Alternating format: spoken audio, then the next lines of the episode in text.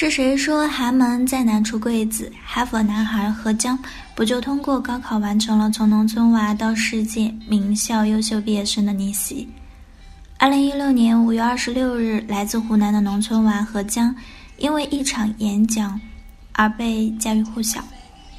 只因他获得了哈佛大学给予毕业生的最高荣誉，从全校数万名毕业生中各选出一名本科生和研究生，代表毕业生发言。自此，何江成为登上哈佛大学毕业典礼演讲台的中国大陆第一人。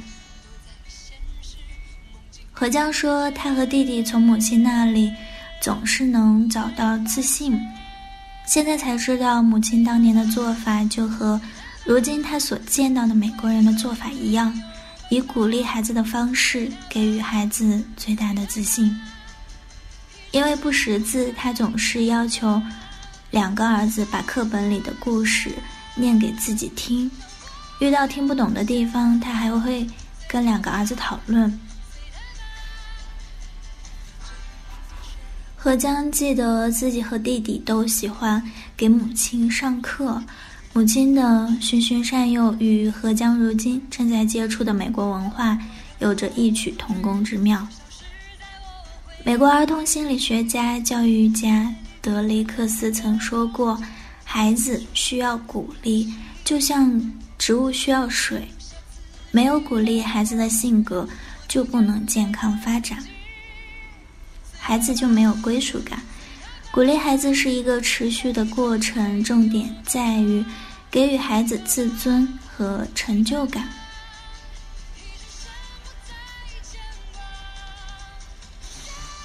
然而，现实生活中有很多父母不仅误解了鼓励鼓励的含义，把鼓励狭隘的理解为“你真好，你真棒”。还用自己的言行在伤害着孩子的自信心。我的表侄轩轩都六岁了，还要给奶奶喂饭，不喂饭就坚决不吃。原因在于他小时候想要自己吃饭的时候，奶奶总嫌弃他吃的太慢，弄得到处都是，太脏。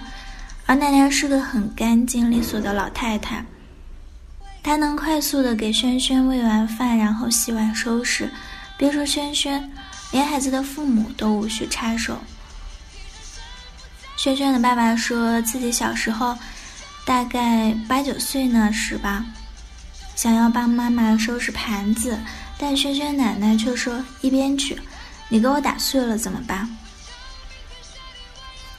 你看，轩轩的奶奶保护了他的盘子，却打碎了孩子发展自我能力的信心。身边的朋友们，你可曾像萱萱奶奶一样有过类似的做法呢？比如嫌弃孩子穿衣服太慢，三下五除二就帮他穿好了；或者一边数落孩子把鞋子穿反了，一边粗暴的替他换过来；或者当别的孩子都在玩滑滑梯的时候，你却拦住了孩子，怕他摔倒。带孩子出去玩的时候，结果这里不能上，那里不能去，最后让孩子扫兴而归。